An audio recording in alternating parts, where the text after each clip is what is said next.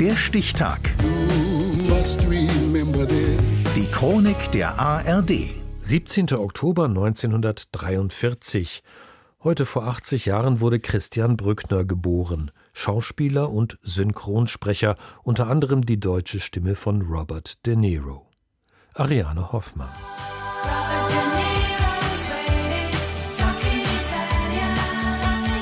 Nein, Robert De Niro spricht kein Italienisch, zumindest nicht in Deutschland, im Fernsehen oder Kino. Hier spricht er Deutsch, dank Synchronsprecher Christian Brückner. Seid ihr damit einverstanden? Klar, genau so wie Martin Sheen oder Harvey Keitel, denn auch diesen Schauspielern leiht er seine Stimme. Alles, was ich Ihnen erzähle, ist streng vertraulich. Äh, ja, nur so viel. Geboren wird Christian Brückner heute vor 80 Jahren in Schlesien, aufgewachsen ist er in Köln. Also in der Schule war ich immer der Vorleser, ich glaube vom ersten Tage an. Aber ich weiß nicht mehr wieso.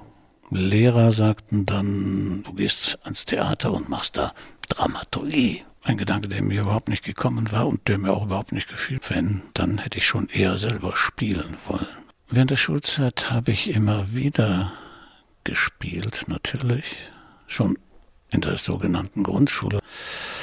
Da habe ich die ersten Erfahrungen gesammelt. Vater Robert Brückner arbeitet als Toningenieur beim Rundfunk. Sein kleiner Sohn besucht ihn im Studio und ist beeindruckt von den großen Mischpulten mit den vielen Reglern, kurz der Technik. Aber auch das Mikrofon gefällt ihm. Meine erste Äußerung im Rundfunk war die durch meine Beteiligung am Kasperle-Theater, als ich das vom Nordwestdeutschen Rundfunk eingerichtete sporadische Unternehmen für die Kinder der Angestellten und was weiß ich im Studio besuchte. Und irgendjemand auf der Kasperle-Bühne das Erscheinen der Hexe Wackelzahn ankündigte, habe ich ein schreckliches Gebrüll angefangen, was also live über den Sender ging. Es war ja der Funk Kasper. Und damit war ich in das funkische Leben irgendwie eingetreten. Später studiert er Theaterwissenschaften und Germanistik in Berlin. Um nebenbei Geld zu verdienen, macht er eine Ausbildung zum Synchronsprecher. Also das ist ein großes Casting, was, was, was, äh, also äh, Scorsese dann in die Hände, also der hat es entschieden und äh, so war ich dann denn ja. Und blieb es bis heute in rund 90 Filmen.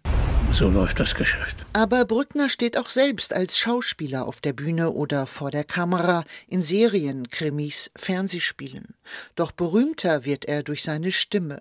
Seit 1956 spricht er Fernsehkommentare und Hörspiele, macht Literaturlesungen und liest Hörbücher. Moby Dick gehört zu meinen ganz großen Dingern oder Ilias oder Odyssee oder auch Balzac oder Flaubert und was weiß ich. The Voice, wie er anerkennend genannt wird, erhält viele Auszeichnungen. Zum Beispiel den Grimme-Preis Spezial in Gold für herausragende Sprecherleistungen den Sonderpreis des Deutschen Hörbuches für sein Lebenswerk und den Verdienstorden der Bundesrepublik Deutschland.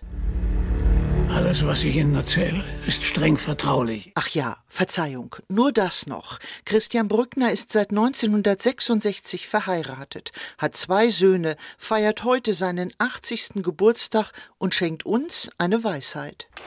Stimme verkörpert am ehesten das ganz und gar essentiell menschlich.